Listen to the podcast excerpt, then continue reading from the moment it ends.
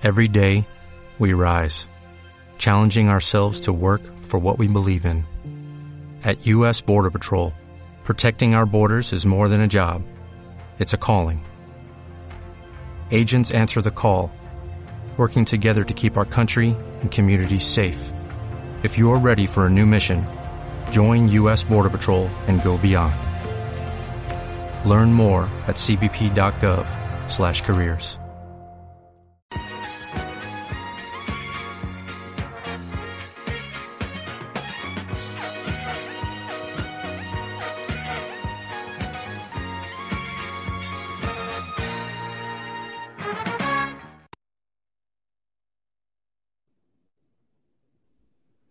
Vale, vamos a ir entrando. Hola, hola.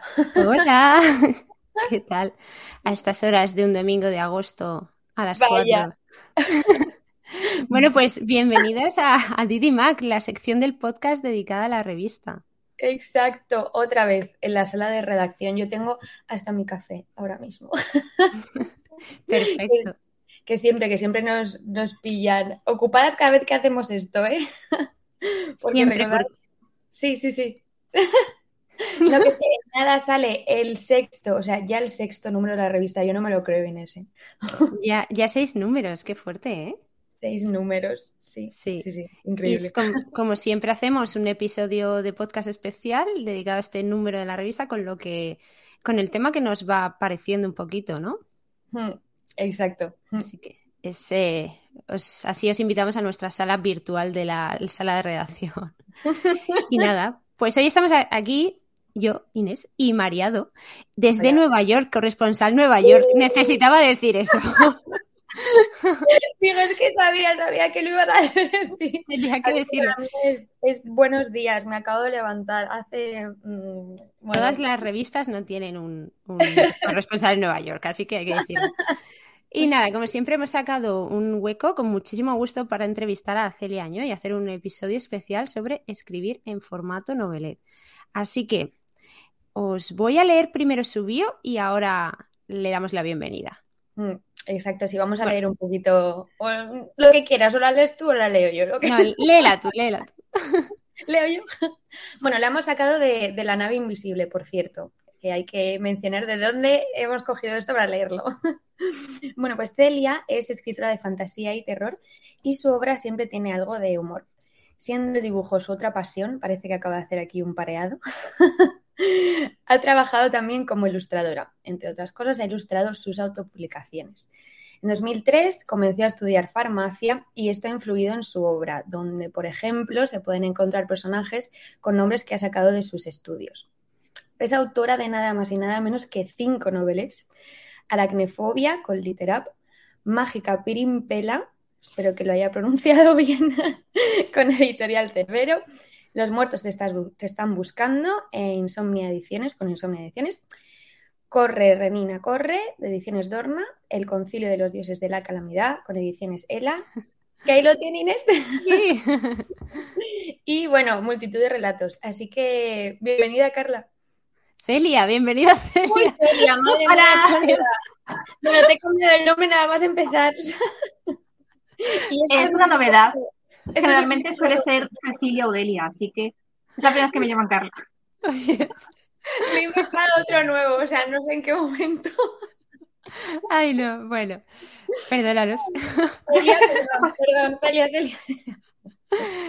Nada, pues la primera pregunta que siempre hacemos a todas las invitadas que vienen al podcast es si eres droide o druida.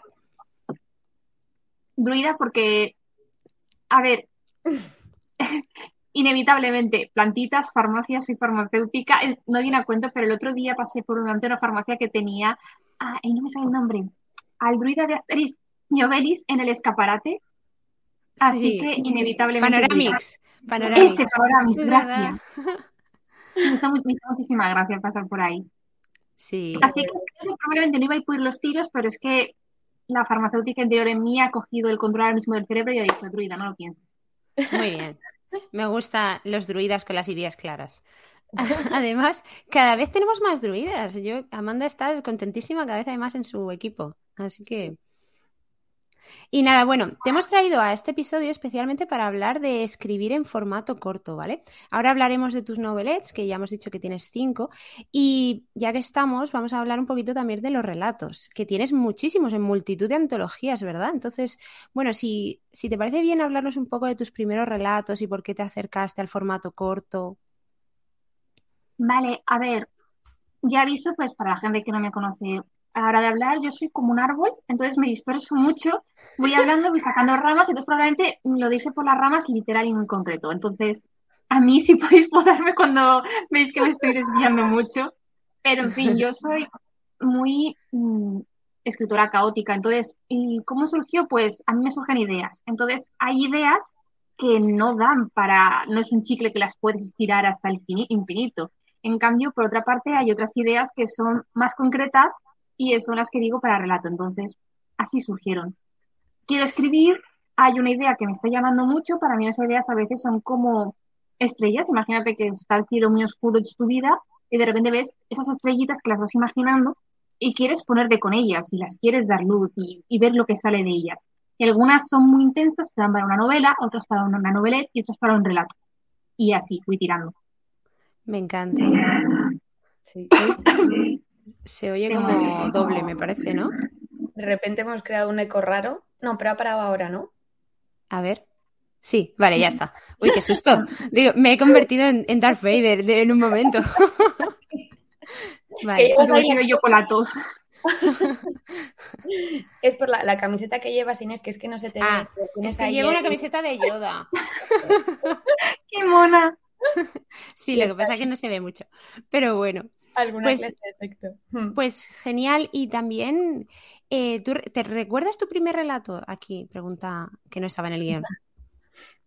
Creo que es el primero y obviamente surge como surge la mayoría de estas clases de historias para deberes en el colegio. De que nos... Porque yo... Ay, perdón. tengo la garganta un poco tocada después de hablar todos los días mucho en la farmacia. Eh, yo siempre he querido ser escritora, yo tenía muy claro que me gustaba inventar historias, pues yo era esa clase de historia, historia digo yo, de escritora que no escribía. Y solamente escribía cuando nos lo mandaban en clase. Entonces creo que mi primer relato lo escribí para el colegio, bueno, creo no, seguramente, pero el que creo es uno que se llamaba eh, Margarita, una muñeca muy especial porque Margarita era mi muñeca, era la muñeca que estaba conmigo siempre. Para mí era casi una hermana, una miembro más de la familia. Mi hermana de verdad le tenía celos de la muñeca porque la quería demasiado. Y entonces pues escribí un relato sobre ella y era de unos chavales que se iban a un museo donde estaba la muñeca en el museo porque era una muñeca tan, tan, tan especial que salvó la vida de una niña. y por eso la pusieron en el museo. Me encanta, qué guay. Qué bueno y qué bonito. La tengo todavía debe estar por guardado en algún sitio todavía. Sí, desde que luego cuando sacas algo que has escrito hace un montón de tiempo y lo relees y dices, madre mía, ¿esto qué es? A mí me daba mucha ternura releer porque veo cómo era esa Celia, que pasa el tiempo y nosotros cada vez con el paso de los años vamos dejando como pedacitos de nosotros y nos vamos convirtiendo en otras personas. Entonces me da mucha ternura leer cosas pequeñas de cómo era la Celia de 6 años, 7, 8, porque son Celias que se han ido olvidando pero las vuelvo a reencontrar cuando leo esa clase de historia. Sí, qué bueno, y que han formado también la Celia de ahora, imagino. Sí. Se han hecho pequeñitas, han desaparecido, ahora esta Celia es una persona diferente, pero todavía la encuentro cuando leo esas cosas. Qué bueno. Y luego, bueno, aparte hemos visto eh, lo que te estaba diciendo Inés, ¿no? Que has publicado muchos de estos relatos eh, aparte de antologías, también en, revistas, ¿no? Entonces, ¿cómo ha sido todo ese proceso de encontrar dónde publicar? ¿Ha influido Liter Twitter a la hora de adentrarte en estas plataformas? Sí. Eh, yo, ya he dicho, yo soy la que sueña con escribir, pero necesitaba una motivación para ponerme a escribir. Y es algo que en realidad yo recomiendo, porque cuando decidí tomarme la escritura más en serio, de, sobre todo de porque yo descubrí que me gustaba realmente escribir, que ya no solamente quería escribir, sino que me gustaba cuando me pude escribir fanfics eh, en foros. Eran una mierda, pero yo me lo pasaba genial y descubrí, es decir, lo divertido que era sentarme, escribir y sacar todos los días un capítulo. Que a lo mejor hacía, a veces incluso mil palabras de un tirón, eran pura basura, pero era una basura maravillosa. Y, cuando dije de, ostras, voy a ver si me pongo a, a centrarme en mis historias, en mis proyectos más personales, mm, pasé también por una enfermedad y de repente es como todo lo bonito que me dieron los fanfics se murió. Y, perdí lo que era la, la, motivación, el que me gustara lo que estaba haciendo, sobre todo el sentarme y disfrutar de la escritura. Y entonces descubrí Little Twitter, que fue mm, esa época inicial donde no había ni follones, ni movidas, éramos un puñado de gente que acabamos, pues eso, que no teníamos cero experiencia, y empezamos a descubrir los concursos. Y ahí se descubrí, más que descubrí, volví a reencontrarme con ese impulso de escribir, de concurso que veía, concurso que me presentaban. Y me importaban las, bueno, me importaban a veces por el sentido de voy a escribir algo. Y fue un año súper bonito, inspirador, de hacer piña con gente que nos metíamos los relatos entre ellos, ya como, esta convocatoria quiere un retelling, vamos a pensar en ideas de retelling, pero este de aquí quiere ciencia ficción, este de aquí quiere terror. Mm, de esos relatos, la mayoría están en un Word porque no cogieron, pero fue súper bonito. Yo lo recomiendo mucho a toda la gente que esté pensando, no te pongas a pensar en tu saga fantástica de 14 libros o en una novela muy larga porque te va a consumir tiempo y vas a empezar a dudar y céntrate en escribir algo cortito, que además es lo que vamos a hablar el tema del podcast, así que casi parece intencionado, pero no, soy brújula. Me encanta, ha dejado justo el tema, perfecto para... Pero antes, antes de preguntarte por, por las novelets, quería preguntarte también por, por, tu experiencia en edición, porque también has autopublicado cosas, ¿no? Y mm, además has hecho de editora, ¿no? En alguna antología e incluso ilustras tus propias portadas, ¿no? Entonces, si nos quieres contar un poquito cómo te lanzaste también a autoeditarte y a lanzar el producto completo. Yo es que soy muy mamá pato, entonces yo quiero mucho todo lo que hago, esté bien o esté mal, ¿vale? Pero cuando llega algo que está mm, medianamente bien, pues en esa época justo que además era, estábamos ahí como escribiendo tanto y todo eso, pues descubrí Lectu, porque yo sí que subí algunas cosillas a WhatsApp. Y pues para hacer modo de experimento dije, vamos a probar cómo se hace un ebook. Y resultó que no era tan difícil. Y además daba la, eh, lo bonito de las publicaciones que tienes el margen para hacer lo que tú quieras. Y como me gusta dibujar, dije, pues mira qué guay, puedo hacer una portada, puedo meterle dibujitos, puedo meterle eso. Y como en ese momento tenía muchísimo tiempo libre, cosas de estar en vacaciones, pues me lancé y me gustó. Me gustó mucho que luego, pues lo que has comentado, decidí hacer una antología. Bueno, he hecho dos, todos con ideas raras que inesperadamente la gente se presentó a pesar de las ideas raras y fueron experiencias muy bonitas. Es que es muy bonito. Y aparte para eh, eso sí, autodidacta y que le encanta hacer un poco de todo, es que vamos, es lo perfecto. Sí, lo echo de menos porque yo noto la diferencia entre estar ahora que estoy trabajando y ya es, mm, el trabajo se lleva la mitad de tu vida, luego la otra mitad de tu vida pues tienes que hacer otras cosas y ya vas arañando tiempo para escribir a esa época que solamente estaba estudiando y que tenía muchísimo más margen para, para meterme en proyectos y siempre en mil movidas y ahora no, ahora tienes que priorizar las cosas. Claro. Es cierto. Entonces, esto, lo que ya al grano que tú has empezado casi a, contestarnos a lo que te queríamos preguntar antes, eh, pero bueno, te hemos traído aquí principalmente pues para hablar del tema de las novelets, ¿no? Porque creo que todavía hay muchos lectores que no se han adentrado realmente en este formato. Entonces, ¿cómo lo describirías eh, tú para alguien que no lo ha leído nunca? Em, ¿Cómo se suele decir? Barato, bonito y breve. Me gusta. Vale. Definición. Es que me lo compraron a mí así una vez y me hizo muchísima gracia y se me ha quedado. Para mí, lo bonito de la noveleta es que es una experiencia muy intensa y breve al mismo tiempo. Y es algo maravilloso, sobre todo, por ejemplo, en una situación de no tengo mm, tiempo para leer, pero está la noveleta. Puedo sumergirme, tenemos las palabras, en una historia completa que no es un relato. Un relato no es por desprestigiar los relatos, pero un relato es algo muy breve, con muy pocos personajes, una trama muy concreta, que a lo mejor va enfocada más al mensaje, a hacerte reflexionar, pero es algo que ocupa una serie de páginas. Una novela no, es una novela es una novela en formato pequeñito, literalmente de bolsillo. Muchas novelas además se editan de esa forma. Y es algo que está muy bien como un respiro. A mí me gusta, por ejemplo, alternar de me he leído una novela muy larga, muy densa, que a lo mejor me ha reventado la cabeza porque es en la novena y esa novela pues te come tus neuronas y ahora me apetece leer algo más cortito. O al contrario, no tengo tiempo, quiero leer, pero sé que me voy a enganchar porque soy la típica persona que se adicta a los libros.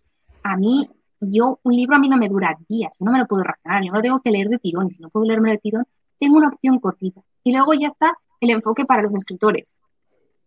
Me parece maravilloso empezar a escribir con una novelette porque vas a aprender mucho de el ritmo, tus propios límites, cómo estructurar una historia en un formato cortito, que a lo mejor es malo porque es tu primera historia, pero la has terminado. Mientras que haces algo muy largo, te vas a quedar a mitad. Me encanta, porque te, quería preguntar también. ¿Se oye mal? No, no, yo soy yo, soy yo. Vale, vale. Pues me encanta porque te quería preguntar qué diferencias veías entre relato y novelette y ya las, ya las has dicho tú misma.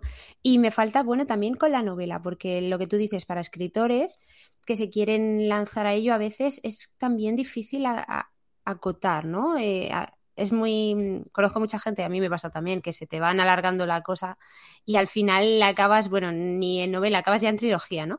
Entonces, ¿qué, debería tener una novelette para que sea una novelette y digamos, ¿qué, buscaríamos? ¿Una idea más sencilla, menos personajes o cómo diferenciaríamos de una novela? Eh, todos los spoilers que haga de respecto a tus preguntas no son intencionados, ¿vale? Así de cara al público, no me han pasado un guion y os estoy chivando lo, que se viene. Eh, a ver, diría simpleza, pero no, a veces asociamos a simple como algo más negativo, ¿vale? En el sentido de una novela es voy a ponerme en modo señor, ¿de La novela es la novela literatura de calidad y la novela pues es el periodicucho que tú te lees rapidito. No, yo me refiero más a una simpleza, por ejemplo, en el tema de subtramas. Una novela tiene más margen. Para mí es la diferencia entre tomarte un tentempié y tomarte un asado. En el, caso, en el asado tenemos la subtrama del arroz, la subtrama de la carne, la subtrama de la guarnición que le quieras poner, mientras que un tentempié tu trama es la tostada con la lonja de jamón que le has puesto. Eso también hace en el tema de los personajes. Yo lo noto muchísimo porque a mí me encantan las historias corales y es algo que se nota cuando analizas una historia, tanto cuando la escribes y te pones a analizar lo que has escrito o cuando le lees. Una historia coral te va a ocupar páginas porque cada personaje te va a pedir un espacio para mostrar su voz y sus pensamientos. Cuantos más personajes metes, sobre todo narradores, más te va a ocupar. En una novela no puedes permitirte ese lujo, no puedes meter 14, no, tienes que tener uno, dos, tres narradores. Tampoco puedes recrearte muchos los personajes, por eso va a empezar a ocupar espacio. Sí. Y para mí esa es la diferencia más importante, porque luego a la hora de la verdad te puedes leer novelas que en un espacio muy cortito te están contando un montón de cosas y al contrario te puedes leer novelas que tú las miras y dices, esto es un tocho, pero el tocho en cuestión lo que me ha contado es muy poco. Entonces, tal y como yo lo estoy visualizando, es el espacio que tú tienes para contar lo que quieres contar. Genial, me encanta. Creo que me están diciendo que se, escucha ruido. No sé si Celia tendrías auriculares igual, porque creo que es que igual está reverberando. auriculares, pero me los puedo poner. Sí. sí, si puedes. Eh, y mientras tanto, a ver, es que me han dicho que se oye un poquito de ruido.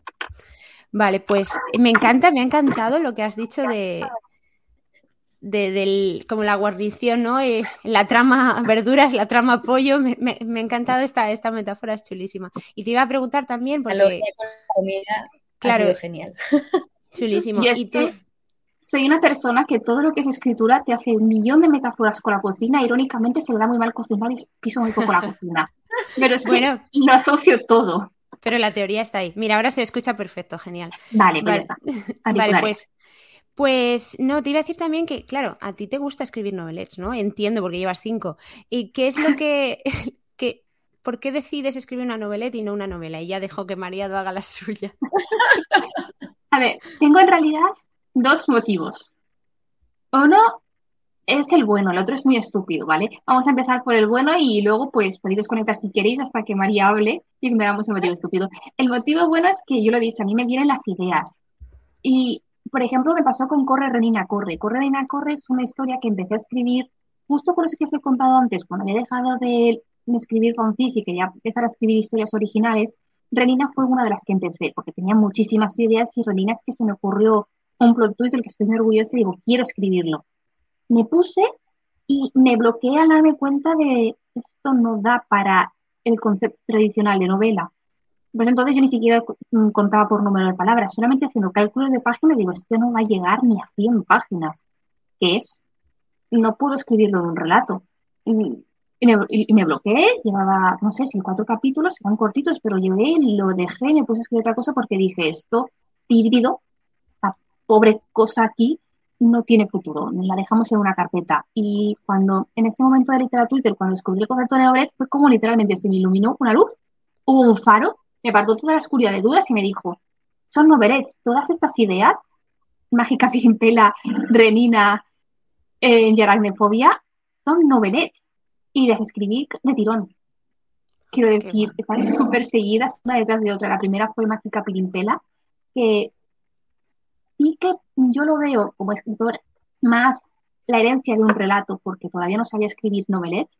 Luego llegó Renina, porque además escribí en verano, y Aracnefobia en un nano. Y luego ya el año siguiente los conciertos de Escania, que los cuatro son como hermanitos, los veo y como llegaron seguiditos. y entonces es que son ideas que yo tenía, por ejemplo, en Aracnefobias en conflicto de dos personajes. Eso no tenía muchas subtramas, no tenía nada, ¿no? Yo quería contar ese conflicto y estaba como muy bloqueada de esto no me da, hasta que me di cuenta de que lo que comentaba antes, al final Novelet lo que pasa es un formato, es un tamaño. Otra metáfora de cocina, es un molde.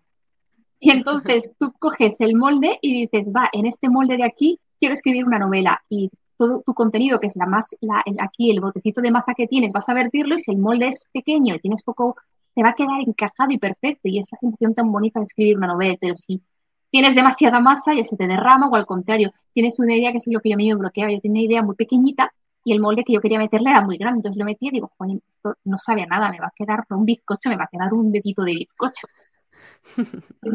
y el otro motivo es que son muy rápidas de escribir, las escribí de tirón y eso va muy bien sobre todo porque es la sensación de me he puesto a escribir algo y lo he terminado y a mí terminar cosas me da muchísima satisfacción. Y ya te digo, ese último motivo para mí es muy estúpido muy egoísta, pero ponerte a decir, quiero escribir algo corto, me pongo hoy y si me pongo en serio, en una semana he terminado una novela, es brillante y además también te sirve para descansar de otros proyectos que lo mismo te consumen más energía, más tiempo y más ganas. Mira, nos comentan también en el público que la novelette es un formato ideal para esta vida de locos que llevamos y o de locas, lo dice la gata Christie. Y es, es totalmente cierto. Iba a decir que no solo a ti te da satisfacción terminarlo una vez escrito, pero también al lector. O sea, a mí me gusta mucho. Te vas un viaje en tren y te llevas una novelette y, y, te lo acabas antes de llegar, ¿no? Que a veces con la novela te quedas a medio y luego igual estás de viaje cuando me lo leo. Y la noveleta a mí también me da mucha satisfacción de, mira, una, una cosa más leída. No sé, esta el completismo a mí también me, da. A mí eso me pasa muchísimo. Cuando iba a la facultad, que tenía que hacer un viaje, no era un viaje muy largo, yo siempre me llevaba el ebook. Yo siempre, pues tenía mil cosas descargadas me ponía a mirar y elegía por lo corto. Porque si voy a leer y después tengo que ir a clase, no quiero leerme algo que me enganche mucho. Entonces buscaba relatos, una noveleta, porque bueno, la noveleta a lo mejor no me da tiempo de terminarla, pero después en el descanso o a la vuelta me la puedo terminar.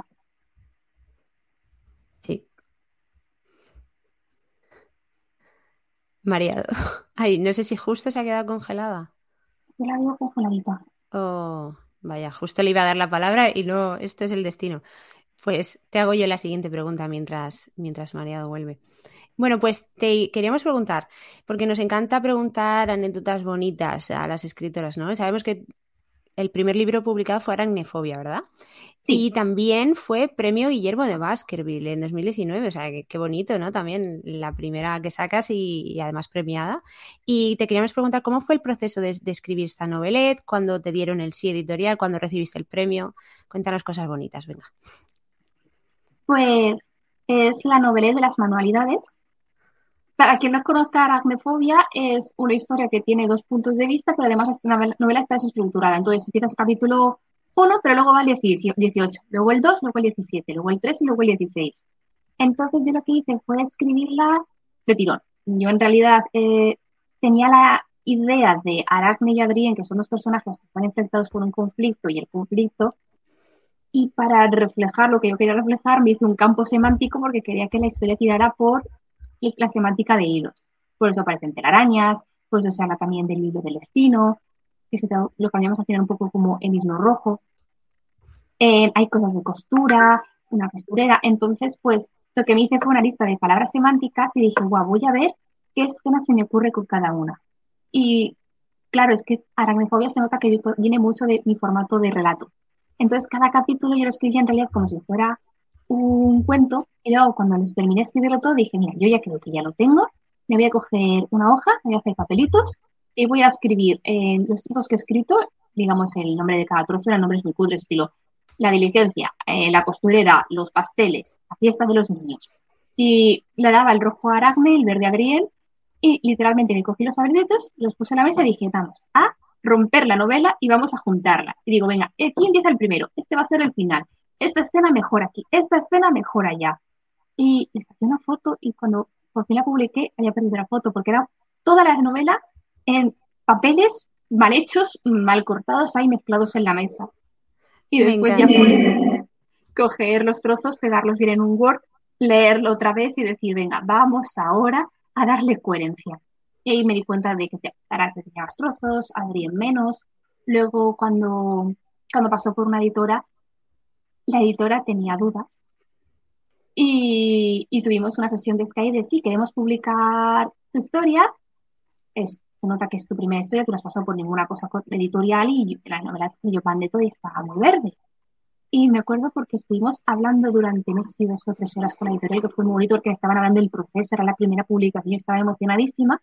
Y empezó la editora a contarme dudas que tenía de, de la trama, de si hay un par de agujeros en la trama, y yo le estuve contando mis ideas y se quedó ella con la cara de, tengo la impresión de estar releyéndome el libro, porque hay cosas que tú en tu cabeza tenías clarísimo, y las has puesto de manera tan ambigua para, para que sea más de misterio, que yo no me había enterado. Entonces, pues el proceso de corrección fue muy largo porque yo soy esas personas que tienen miedo de ser tan evidente, es al contrario. Qué guay, qué guay, me, ha gustado lo de los papelitos, me encanta. Yo eso lo recomiendo, es decir, es muy cutre, pero si te apetece hacer una, una historia, digamos, no lineal, que son súper chulas luego de leer, por cierto, escribirme historias no lineales que me encantan, hay, por ejemplo, mucha gente me dice, guau, es que yo soy brújula y yo no sería capaz de escribir aracnofobia. Y no, escribe la lineal, escribe lo que quieras, incluso escribe los trozos, cógete los papelitos, que los papelitos son una maravilla, herramienta infravalorísima para cualquier escritor. Recomiendo, mira, cuento, pero si quieres hacer una novela con muchos personajes, hazte los papelitos de los personajes, usa la mesa y empieza a decir, vale, este ya ha narrado, este todavía no. Los vas moviendo por la mesa y los y ves lo que está sucediendo. Pero respecto a lo que estábamos comentando, que me voy por las ramas, pues eso, que los papeles están muy infravalorados y nada de programas sofisticados ni libretas, no, no, una hoja de papel, empieza a mover las cosas y ya verás que todo al final encaja como un puzzle. Me encanta. Bueno, pues de la primera noveleta a, la última que has sacado, ¿no?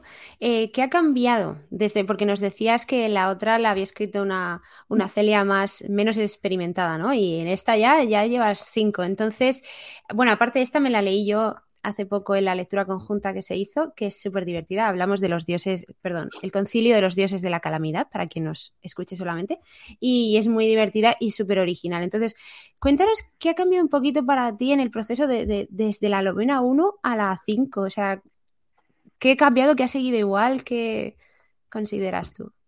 Para mí, perdón. Lo que más ha cambiado es y el tema que os comentaba de herencia de relato, que y eso lo he notado muchas veces al leer algunas novelas, que las leo digo, tengo la impresión de que estoy leyéndome un relato que se ha alargado, o que se nota ese toque de relato, que como es algo muy subjetivo, tampoco sé muy bien cómo explicar, pero yo eso lo veo sobre todo en Mágica Pilimpera y Aracnofobia. Ah, es que eran historias que se me ocurrieron en su día y que me quedé bloqueadas, y una de las, también porque yo no sabía escribir cosas largas, porque me quemaba, me quemaba, escribía y paraba. Entonces, mi idea original de Aracnofobia era escribirla como si fueran relatos que estuvieran hilados, porque otra vez el tema de los hilos que me encanta. Y así es como la escribí. En cambio, con El Concilio de los Dioses de la Calamidad, que ya había escrito varias, sí que lo que tenía en mi cabeza es, con las anteriores, aprendí cuáles eran las herramientas que yo necesito para escribir una novela y las apliqué en El Concilio de los Dioses de la Calamidad, sabiendo ya que iba a ser algo corto, que quería que fuera corto. Y pues eso, para explicarme mejor, yo soy una persona, es decir, la, chorrada que os he contado antes de los moldes es que es algo que yo lo visualizo en mi cabeza. Para mí, antes de ponerme a, escribir una novela, necesito saber cuál es la dimensión, cuál va a ser el molde, porque como yo soy brújula y me tiendo pues a escribir lo que se me va ocurriendo, el molde me lo acota. Entonces, yo con el molde ya sé el tipo de, estructura. Y con el concilio de sabiduría yo sabía que quería que hubiera cuatro partes, una por cada dios, que tuvieran el nombre de los dioses y que ese fuera el, núcleo semántico. Y luego el epílogo fuera ese concilio en el que se reúnen. Luego ya se añadió un prólogo para que hubiera simetría que me gusta muchísimo. Pues es algo que, había que ya había aprendido gracias a las novelas anteriores. El ponerme la estructura, saber que iba a ser una tercera persona enfocada todo el rato en Arambela, que no se iba a saltar a otros narradores, cómo quería dar las cosillas. Tampoco puedo contar mucho más porque es que como fue el concilio fue una idea muy concreta, no como las otras que llegaron y dije, me encanta, pero no sé si las voy a escribir porque no es una novela. No, llegó el concilio y dije, ostras, qué bien, es una idea corta, me apetece escribir corto, vamos a escribir el concilio de los de la calamidad. Y fue muy divertida de escribir y, además me hice un tirón y es, no sé, tengo sentimientos muy bonitos asociados al recuerdo de haber escrito esa novela. Qué guay. Me, ha encantado lo de la simetría con el prólogo y el epílogo. Es algo que a mí me, gusta un montón también. O sea, que sería de, tus novelas, ¿sería la que tú recomendarías para alguien que, por ejemplo, no te ha leído nunca? ¿Sería esta la que tú dirías, léela la primera? No, yo, yo recomiendo que cojas lo, como además son historias entre sí muy diferentes lo que escribo, coge lo que te gusta. Si te prefieres historias raras, aracnofobia. Si te gusta el terror, Renina, si prefieres una fantasía más, no sé, a mí, yo es que veo muy verde a Mágica Pirimpera, bueno, además está editada, pero bueno, yo Mágica Pirimpera la veo muy verde y hay gente que dice, es mi favorita porque es de aventuras, no sé qué, pues, pues esa. Y en cambio, Concilio, pues si te gusta más ese toque de ciencia ficción o si prefieres algún humor un poquito más ácido. Sí, tiene, tiene de todo. Para todos los públicos. Perdón antes, chicas, que bueno, me he caído. Eh, me he vuelto Lo raro es que no haya sido yo, porque siempre que estoy en directo pasa algo, se me congela el ordenador, se me va el sonido. Se me va el sonido, no me entero y me quedo hablando yo sola. Esperemos que, no. Se ha vuelto a ir. no. no. ¿Estás aquí? Por favor, que no vuelva a pasar. ¿Me escucháis ahora? Sí, te escuchamos. Bien, bien, bien. Eh, vale, mira, una cosa que también que estamos nosotras súper interesadas barra obsesionadas es con el tema de, bueno, publicación de libros y todo el proceso que lleva, pues publicar un libro, crear un libro en sí. Hablamos de material, papel. Entonces, el año que viene ya vamos a comenzar a dar unos pasitos editando eh, la novelette del premio Droide de la revista pero queremos saberlo todo y que tú nos lo cuentes todo. Eh, cuéntanos cómo es, pues, desde escribir esa historia, el proceso, pues sí, todo, desde la primera línea hasta, hasta la publicación. ¿Cómo nos contarías tú un poquito eso? Es un tema que me encanta hablar, así que si ves que me voy mucho por las ramas y que se acercan las 8 de la noche, las un toque. que no sé Nos encanta escuchar que alguien tiene que cortar. Pues, a ver, es un proceso súper bonito. A ver, vamos a omitir la, todo el tema de la idea porque eso depende mucho de cada persona. También lo que es sentarte a escribir, yo también diría que depende de, la persona. Yo lo que hago, intento, a ver, intento hacer porque he pasado mm, por otro bache de enfermedad que me ha mm, aniquilado un poco la motivación para escribir. Ahora lo que tengo son 20 proyectos empezados, pero para mí es me siento, escribo una historia, la termino. Mientras la escribo, se la va leyendo mi hermana, que mi hermana es la mejor beta del mundo. Yo lo siento muchísimo, ¿vale? he secuestrado a, la mejor beta. Sé que es injusto, no debería ser así, pero tampoco voy a arrepentirme ni la voy a liberar. Y ella, mientras que lo va leyendo, me va dando no solamente el, su feedback, que es mm, maravilloso, los escritores nos alimentan muy de feedback, las cosas son como son, y a veces es como, no me gusta, y ella llega y me dice, a mí sí, escribe. Yo he hecho muchas veces la broma, ¿vale? Porque me ha pasado varias veces porque ella me lo ha dicho de que estoy falta de ánimos y le digo, Colín, es que no sé por qué continúo, si me han rechazado no sé dónde la historia porque es muy rara y es que me gusta esta clase de historias y si escribo una historia mm, más lo que me están pidiendo, es que no me lo disfruto, sé que ella me mira los ojos y me dice, ¿por qué me estás escribiendo? Es lo típico que dices, claro, escribo por mí, todos escribimos por nosotros, porque son las historias que queremos continuar. Ella sacude la cabeza y dice, no, por mí, ahora termíname el capítulo.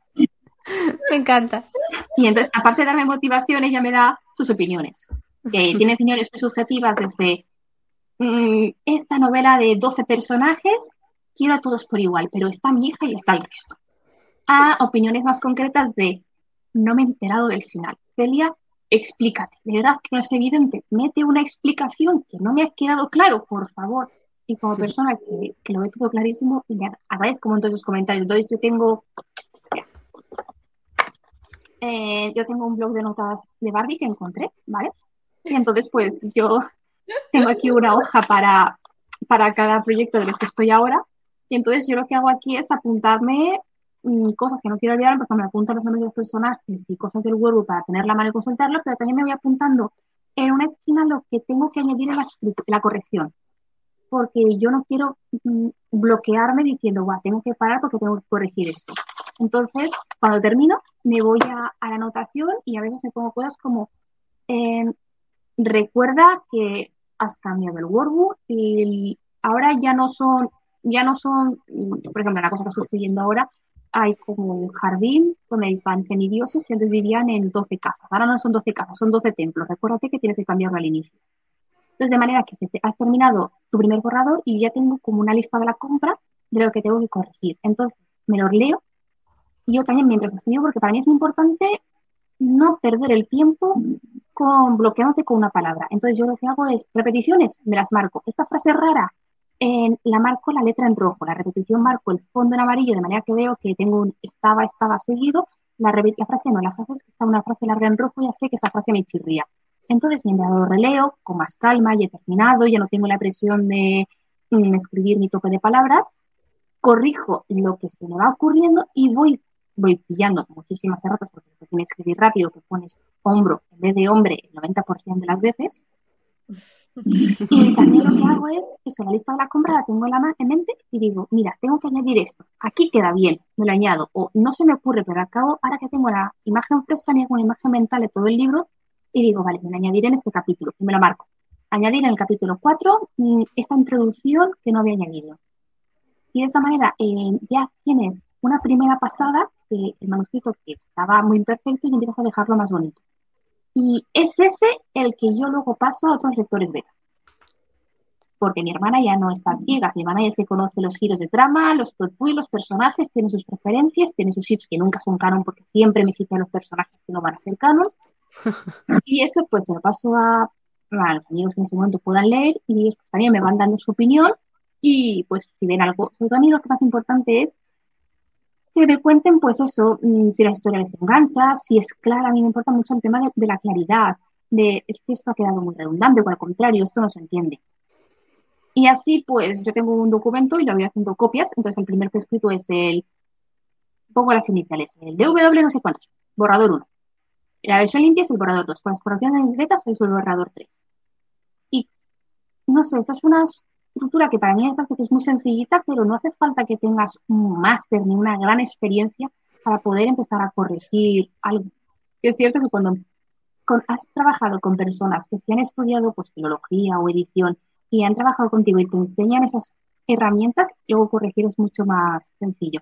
Que por cierto, corregir está infravalorado y a mí todo este proceso me parece que es muy bonito porque yo le cojo mucho cariño a mis historias, pero escribirlas siempre es cansado, es una maratón, tú estás corriendo sin parar, no tienes permitido descansar y a lo mejor, pues oye, estar escribiendo sin parar una semana para una novela, no pasa nada. Escribir un mes para hacer el nanobrino, oye, has terminado el mes y tienes una novela, pero si la novela te sale larga y ya no son un mes, sino son tres meses, terminas con un, el que llaman out del trabajo, es tremendo.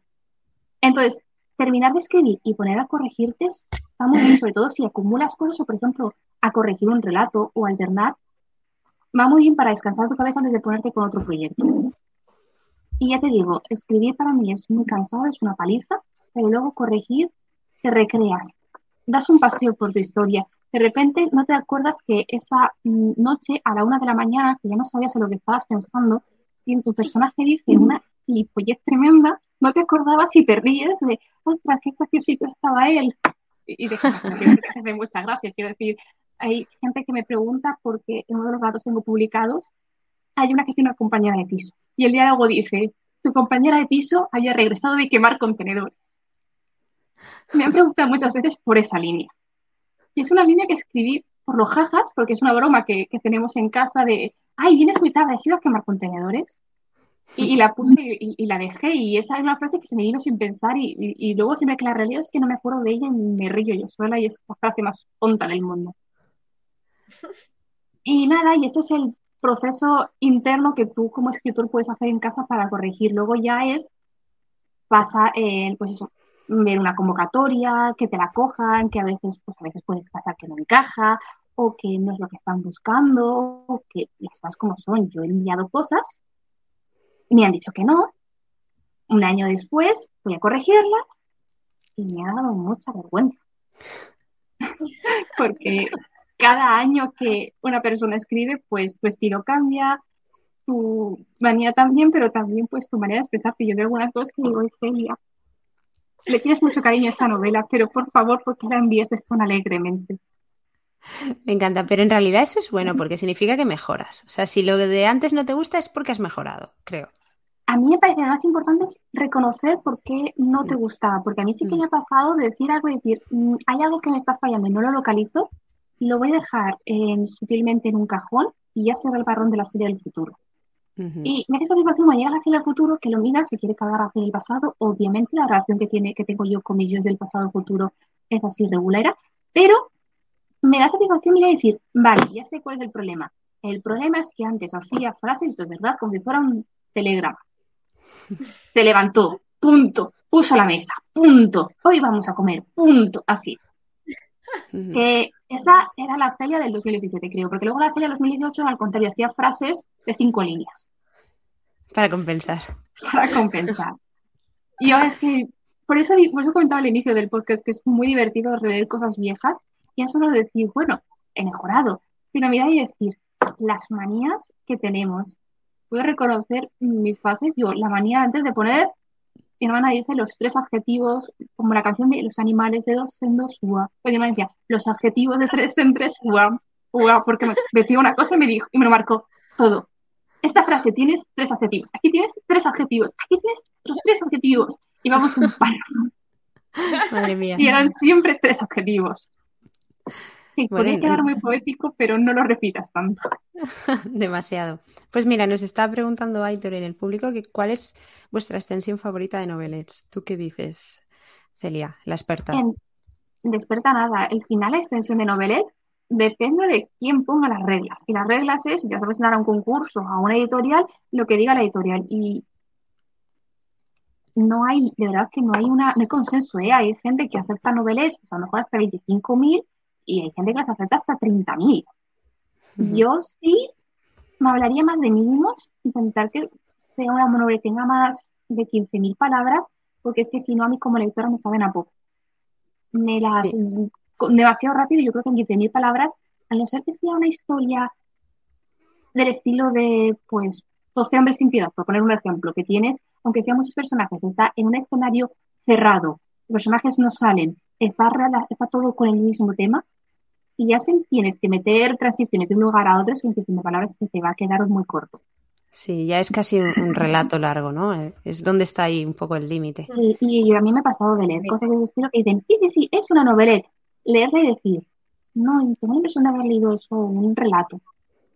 Que la extensión es la cosa más, yo diría uno de los peores enemigos de un escritor, porque atinar con las extensiones es muy complicado, porque tú lees historias Mira, por poner un ejemplo concreto, El bestiario de Axley es una trilogía que yo empecé eh, encantadísima con el world building porque me flipaba todo el tema de los monstruos, pero luego me dejó una sensación un poco así leerla y analizando es que no debería haber sido una trilogía, debería haber sido una biología. El primer libro, lo que te está contando es mucho relleno, que ni siquiera dices, va, es que te está introduciendo el world. No, no, no, es que te mete entre saltos temporales y tal, podrías haberlo unido con el segundo, porque el primero es me dejó una muy insustancial. Y luego, al contrario, te lees historias que hace meses y dices, faltaba. Mm, de repente, una historia de crímenes que descubres que le ama de llave ser asesina, pero dices, le falta su motivación, su historia, mm, te la han resumido en dos líneas. Entonces, en realidad, no hay una extensión ideal, sino que cada historia en esta extensión tienes que encontrarla escribiendo y eso hay dos maneras, o, la, experiencia de mucho tiempo o la intuición. Y lamentablemente no todos tenemos intuición. Yo no tengo intuición. A mí yo me pongo a escribir y no sé cuánto me va a durar y hay gente que dice, va, voy a ponerme a escribir, lo he calculado, 25.000 palabras. Y le salen 25.999. A lo mejor se han ido por una palabra, pero es que lo clavan. Y admiro y envidio a esas personas. Es verdad, hay gente muy pro en ese sentido. Yo creo que lo importante igual es que te deje esa sensación de satisfacción, ¿no? Que, esté cerrado, que esté bien cerrado. Sí, o, no sé, a ver, por ejemplo, ahora se, estoy enganchada a un juego que es Genshin Impact y se está, como ha salido una nueva trama, se está comentando mucho. Y precisamente hace poco había un comentario que decía, qué lástima que, porque Genshin Impact, pues, por resumir un poco, tiene diferentes países y cada país tiene su trama. Entonces hayamos, hayamos llevado ya tres tramas acaba de empezar a la cuarta. Decía uno, qué lástima que la, tercera trama, que era la anterior que hayamos tenido, tiene unos personajes muy bonitos que todo el fandom ama, pero la, eh, el guion fue muy tedioso, mientras que ahora estamos con una trama que es muy buena, pues el diseño de los personajes falla. Y ahí se nota porque lo que yo a mí me ha pasado jugando, tienes capítulos de, aunque sea un formato juego, dejas también ese formato literario. Tienes capítulos que son muy largos, no está pasando nada, te están hablando de los NPCs, son personajes secundarios que honestamente no te importa, tú quieres conocer a, los personajes importantes y de repente toda la acción de golpe.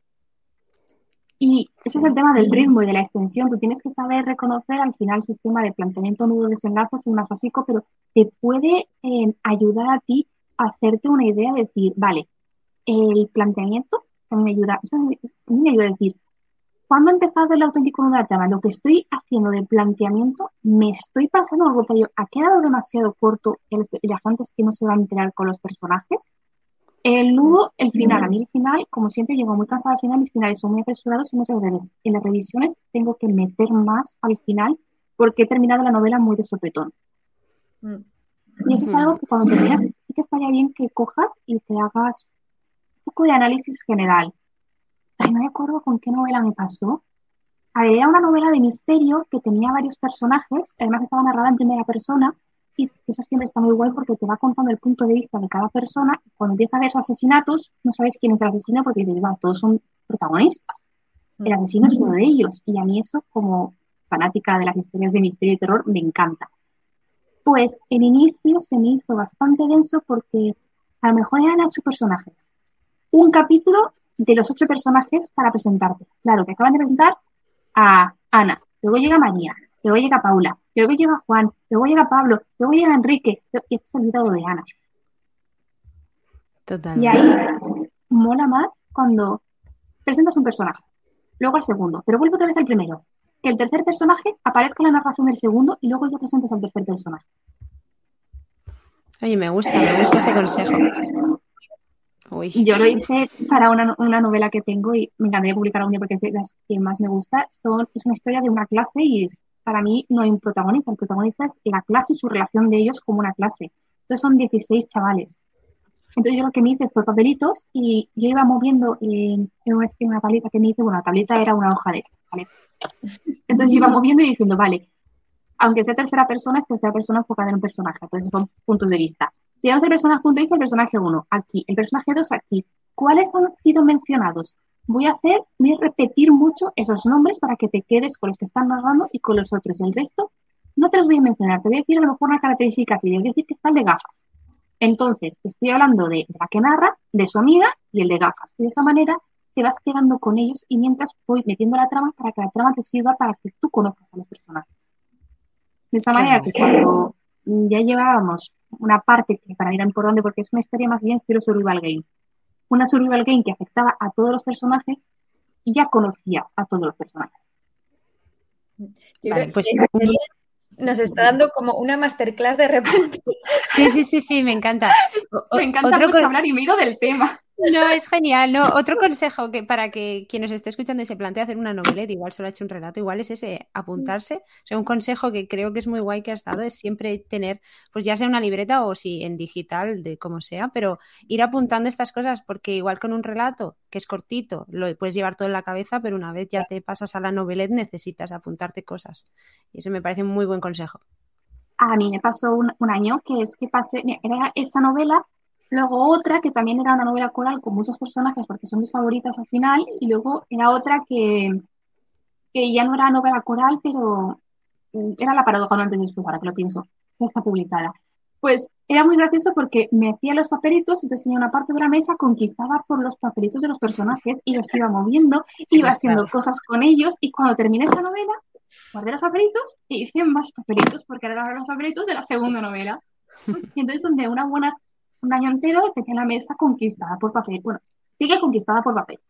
Ahora son libretas y cosas. Antes eran eso que no exagero, ¿vale? Yo me expreso usando papelitos. Literalmente papelitos. Qué guay. Qué buenísimo. Ay, eh, bueno, es que estábamos un poco, ya te digo, embobadas porque has empezado modo masterclass, nos hemos quedado. Es genial. Pero para ir ya cerrando un, un poquillo, eh, cuéntanos eh, próximos proyectos, cosas en las que estés trabajando y que nos quieras, puedas contar. Pues mm, ahora mismo me está recomiendo la culpabilidad, ¿vale? Porque me hicieron un encargo que saldrá por fin eh, el año que viene, a principios del año que viene, ¿vale? Y a ver, es un middle grade para niños, que tiene dos partes. Y debería estar escribiendo la segunda, pero es que el middle grade yo me, apunté muy alegremente porque me parece un género muy bonito, pero mm, me estoy acordando mucho de los antepasados. No sé si os acordáis del año pasado que hubo una polémica en verano porque sacaron grandes autores de la literatura, sacar sus libros para niños, porque los niños tienen que leer. Escribir un libro es complicado. Tienes que adaptar el estilo, tienes que cuidar las palabras que eliges, porque a mí palabras que son súper habituales, yo me quedo pensando y digo, si no, pero es que luego algunas frases que digo en plan de estrella, los niños no son tontos. Entonces es, es tremendo. Es más, tengo aquí al lado, ¿vale? Este de aquí, que no sé si lo conocéis, pero es que me parece maravillosísimo, que es La Noche del, la noche del Espectro de José Antonio Cotrina de Gabriela Campbell, para releerlo, ver cómo ellos escribieron Miguel Grace, porque además esto es súper gracioso, que yo mm, me lo leí me lo leí el año pasado y fue de mis libros favoritos de lo increíblemente bien que está escrito, es decir, que no te importa las edades. Qué genial. Entonces, pues eso, que tengo que terminar la, segunda parte, la primera ya está lista. Y, eso, y va a salir ilustrado por, por otro dibujante y pasé mi plan trabajando con otro dibujante que me va a ilustrar todo un libro y es una experiencia oh. Me enseñaron hace poco eso, la, los diseños de los personajes y ha sido como, son mis niños, están aquí. Me encanta, jo. Eso, que te ilustren lo que, lo tus ideas que has puesto en el libro es, es genial. Que fue muy gracioso porque me, me, pedían, tienes que hacer pues un, un guion, una esquemita, una descripción para, para la dibujante. yo con una cara de, sí, sí, sí, yo soy escritora, pero me he olvidado de escribirme. Te voy a hacer un esquema para explicarte lo que tengo en mi cabeza. Y, y al final eso hicieron un dossier para pasar dibujante y salen ahí mis bocetos cutres de así tienen que ir las cosas. O así me lo he imaginado y yo. Genial. Perfecto, bueno, pues vamos a ir cerrando porque nos llegamos a la hora y queremos dejar unas cosas también dichas de la revista después, pero quería preguntarte para acabar que si puedes darnos un consejo a alguien que se está enfrentando a su primera novelette, que ha escrito muchos relatos y quiere mm. hacer su primera novelette, ¿qué consejo le das? De verdad que no puedo quedarme hasta las 8 hablando. vale, eh, el relato para mí es diferente a la, a la novela, ¿vale? al final, pues, son géneros, géneros, que digo yo, formatos diferentes, muy marcadas por la extensión. Si has escrito muchos relatos, ya seguramente ya tienes una base que es una ventaja, que es conocer cómo funciona, cómo tú funcionas. Entonces, si te vas a hacer una novela que parece maravillosísimo, las herramientas que me funcionan, básicas, imprescindibles, es escribir todos los días. Si no tienes una rutina, crearte la rutina y una novela te viene muy bien para crear la rutina. De manera que si eres una persona de mañanas, que rindes más por la mañana, levántate, mm, desayuna o al contrario, no desayunes y el desayuno es eh, la motivación que tienes para escribir. O a mí, por ejemplo, cuando tengo que trabajar por las mañanas, es mi horario favorito porque me levanto y es, Celia, es que sí o sí te tienes que ir a y media porque si no pierdes el metro y no vas a llegar al trabajo. Y ese relojito que me va avisando dice, mira, nada de distracciones, me siento, escribo y al final es lo más importante es escribir y terminar. Luego, según cómo seas cada persona, si tú notas que eres una persona, digamos, eh, la, descripción brújula mapa es demasiado amplia y no todo el mundo encaja en ella, pero funciona. Si eres una persona mapa, es decir, que te gusta planificar, que quieres conocer las cosas muy atadas, no soy mapa, pero creo, por lo que me han dicho mis amigas mapa, lo mejor pues eso, que te hagas un, resumen, que te hagas, descubras de qué va a ser tu primera novela, qué clase de esquema vas a necesitar en esta y en otras te va a servir como ensayo de error. Dices, necesito un resumen súper detallado, o me cojo una hoja, me pongo el número de capítulos y lo que estaba pasando. Necesito crear fichas de personajes o me hago un picriu, que el picriu es una herramienta muy rápida porque una persona ya ha hecho un dibujo y tú simplemente le cambias el color de ojos, tienes la cara y ya puedes visualizar a ese personaje. En cambio, si eres brújula, yo, a mí lo que me funciona es tener las ideas claras de dónde me estoy moviendo. Es como un bosque. Tú estás en el bosque, es decir, el mapa sabe el camino que se ha hecho, sabe por qué camino se que ir. La brújula no, pero la brújula sabe que está pisando un bosque, sabe qué herramientas lleva la mochila. Y a partir de ahí, tirar, terminar y luego pues ya corriges y ya dices, mira, pues me hice un esquema y no me ha funcionado porque a mitad del camino me tiré el esquema o me he hecho un esquema muy largo, tan largo que me ha llevado más tiempo escribir el esquema que la noveleta. Esto no funciona para mí.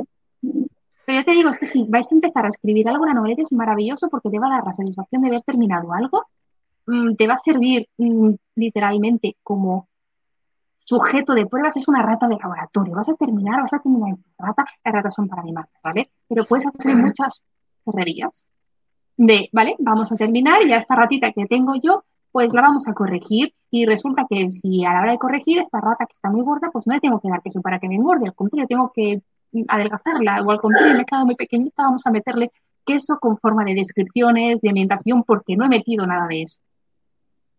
Tal vez he hecho una metáfora que no es de cocina, pero obviamente iba a ser con o, o comida o, o algo de farmacia. sí, que, sí que es muy druida, ¿eh?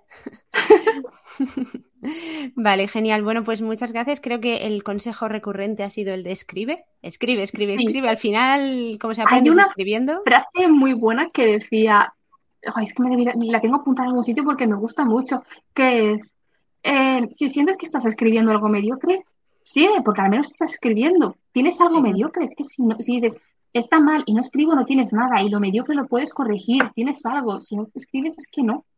Que hay gente que dice, les consejo escribir todos los días contraproducente. Sí, depende de cada persona. Hay personas que no escriben el fin de semana si le va muy bien, hay gente que escribe entre semana, hay gente que escribe todos los días. Mm, huye de los consejos de escritura que te dicen categóricamente, hazte un esquema, escribe de manera lineal, escribe con este formato. Mm, aprende como, ¿qué clase de escritor eres tú? Porque lo importante es conocerte, funciona, porque cada tenemos unas herramientas y esto no es como cocinar que tienes un libro de recetas. Hay que dejarse guiar por la intuición propia. Qué guay, me encanta. Bueno, pues muchísimas gracias, Celia, por estar ahí hoy. Aquí, por invitarme. en, el capítulo de Didi Mac. Así que te vamos a dar la despedida y nos vamos a quedar nosotras para hacer la convocatoria que vamos a decir. Y, pero muchísimas gracias, ¿vale? Eh, aquí os habéis quedado con un montón de consejos con la experta en novelets. Gracias a, vosotros por invitarme y a los que habéis venido a escucharme. Muchas gracias. Gracias. Hasta luego. Bueno, qué guay. No, hasta podemos, es que vamos añadiendo a escritoras a nuestra lista. Sí, escritoras a nuestra lista de. Yo creo que ha como... Sí, sí, sí, de, Ay, qué genial. Pues vamos a ir cerrando ya con lo que queríamos decir al final y, ya casi estamos, pero son dos cosillas importantes. Entonces, bueno, justamente hemos traído a Celia porque toda su producción era en formato corto, aparte de tantísimos relatos, sobre todo las cinco estupendísimas noveles que tiene. Y, Bueno, ahora que nos ha contado, os voy, os lo voy a contar yo porque Mariado creo que ha vuelto a caerse. Pero bueno, ahora que nos ha contado sobre sus noveles y hemos hablado del formato, queríamos hablar un poquito de nuestra convocatoria actual abierta que tenemos, que es el primer premio de, de Novelet, el premio Droide. Em, entonces, bueno, para quien no lo sepa o no lo viera el año pasado, hicimos los premios Droide y Druida y bueno, porque queríamos, eh, estuvimos pensando mucho en cómo agradecer el apoyo a todos estos autores que han estado viéndonos, eh, enviándonos sus obras desde los inicios de la revista y acabamos llegando a un nuevo proyecto para reconocer el talento de estos autores. Y en concreto, eh, por cierto, le mandamos un abrazo a Vanessa por tener la maravillosa idea. Vanessa es miembro del equipo. Y a ver si Mariado vuelve. Bueno, aquí tenéis los, ahora la volveré a meter, pero aquí tenéis los trofeos que hicimos en... Teníamos la categoría de jurado y de público, o sea que el público pudo votar también y los premios que, los trofeos que regalamos, que era uno de cristal grabado, que era el premio droide, que era el del jurado, y otro para los druidas, el premio del público era, era de madera. Entonces, eh, creo que quedó muy guay. María, como te has caído, he seguido diciendo tu, trozo, pero bueno, vamos por la... No pasa nada. Vamos por la foto de los premios, que vamos por ahí si quieres reengancharte. Pero bueno, como estaba diciendo, si queréis ver los premios del año pasado y la gala está en directo y está subida, la hicimos en directo y está subida a YouTube, ¿vale? Y la hicimos en febrero. Y este año, evidentemente, volveremos a hacer los premios 2023, ¿vale? Para todos los relatos y poemas que estamos publicando este año en la revista. Y ahora, si quieres seguir tu mareado... Entonces entiendo que ya has soltado todo el rollo. Sí, he soltado todo el rollo. Me has dejado sola para soltar el rollo, ¿tú te crees? Estaba todo preparado en realidad. bueno, pues ahora que ya lo has explicado tú todo el pre-rollo anterior, eh, os contamos que, bueno, aparte de las categorías, no las mismas eh, que hemos tenido, que tuvimos en los premios anteriores, este año hemos añadido la categoría de novelet. Sí. Así que bueno, este año tendremos la, el premio Druida también. El premio Druida del público ya os contaremos cómo va, porque esto se hará más adelante, pero el que queremos hablar ahora mismo es del premio Droide de Novelet, que es el premio del jurado, que además de trofeo también será publicado, ¿vale? Teníamos aquí la convocatoria, os voy a poner la... El cartelito. El cartelito bonito que hicimos. Eh, y aparte, es lo que os decía, aparte del trofeo, y el premio en sí también será publicado. Eh, Droids and Druids, ya lo hemos dicho en un par de ocasiones, nos hemos constituido como asociación cultural sin ánimo de lucro y esto simplemente significa que ahora somos una entidad y vamos a poder hacer nuestras propias eh, publicaciones y no tener, sobre todo no tener que depender de, otra editorial para, para hacer pues la, antología, por ejemplo, que tuvimos algún problemilla y entonces me refiero con la editorial anterior a la que estábamos, a la que estamos ahora, ¿vale? Que ya sabéis que hubo el, el problema, tuvimos que buscar otra. Bueno, total, que al final dijimos, ¿por qué no lo hacemos nosotros mismos? Entonces, esto es lo que vamos a hacer. Y lo primero que vamos a publicar como Asociación Android Android, ¿qué va a ser? Pues esta maravillosa noveleta. Exacto. Que por cierto, eh, hemos, o sea, bueno, la convocatoria sigue abierta y la hemos extendido hasta el 20 de septiembre, que sabemos que todos estamos en modo, un poco en modo vacaciones todavía, quizá. Entonces, lo hemos alargado un, un, poquito, así que todavía os queda, pues sí, más o menos un poquito menos de, de un mes para, para enviar, o sea, para enviárnoslo. Para enviarnos. Y estamos, estamos deseando ver lo que enviáis y simplemente queríamos dejar un poquito claro que eh, se llevará trofeo, se llevará publicación. Evidentemente no somos una gran editorial, así que no podéis esperar que estemos en la FENAC o cosas así, pero sí que eh, tenemos ya contacto con algunas eh, librerías de la zona Murcia-Barcelona, que es donde nos movemos. Y cada vez cada vez más eventos que estamos cada vez más metidas ahí. Y sobre todo, importante es que buscamos eh, novelets del género de fantasciencia, porque es que nos encantó desde que hicimos la antología, es que nos enamoramos, ¿a que sí? Sí, yo creo que ya nos hemos agarrado a ese género. No podemos salir del bucle de la fantasciencia. Es una cosa.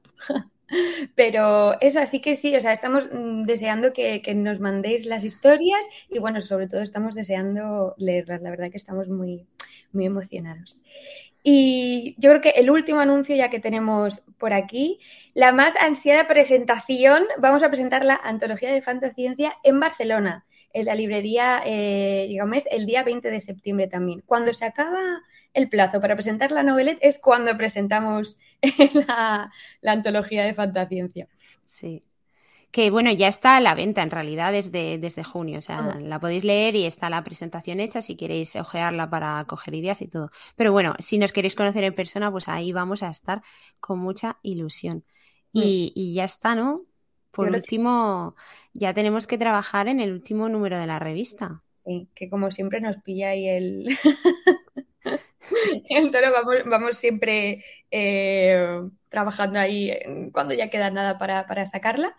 Eh, pero, pero eso, así que nada, resumen, mandadnos todas vuestras noveles y pasaros eh, por Igames en Barcelona. Esos son los deberes. Evidentemente. Y aquí, aquí dice Aitor que trabaje. Bueno, ya, ya veremos. Aitor es el nuevo corrector de la, de la revista y también lo será de las, en la novelette. Así que bueno, muchas gracias por estar en este directo y la semana que viene publicamos el número sexto de la revista, como ha dicho Mariado, y así que ya nos vamos, nos vamos a trabajar. Ya tienes el café frío, Mariado, hay que volverse a hacer otro para seguir trabajando. Sí, sí, sí. Bueno, pues nada, muchas gracias. Muchas gracias a todos. Nos vemos en Hasta el luego. próximo episodio. Hasta luego.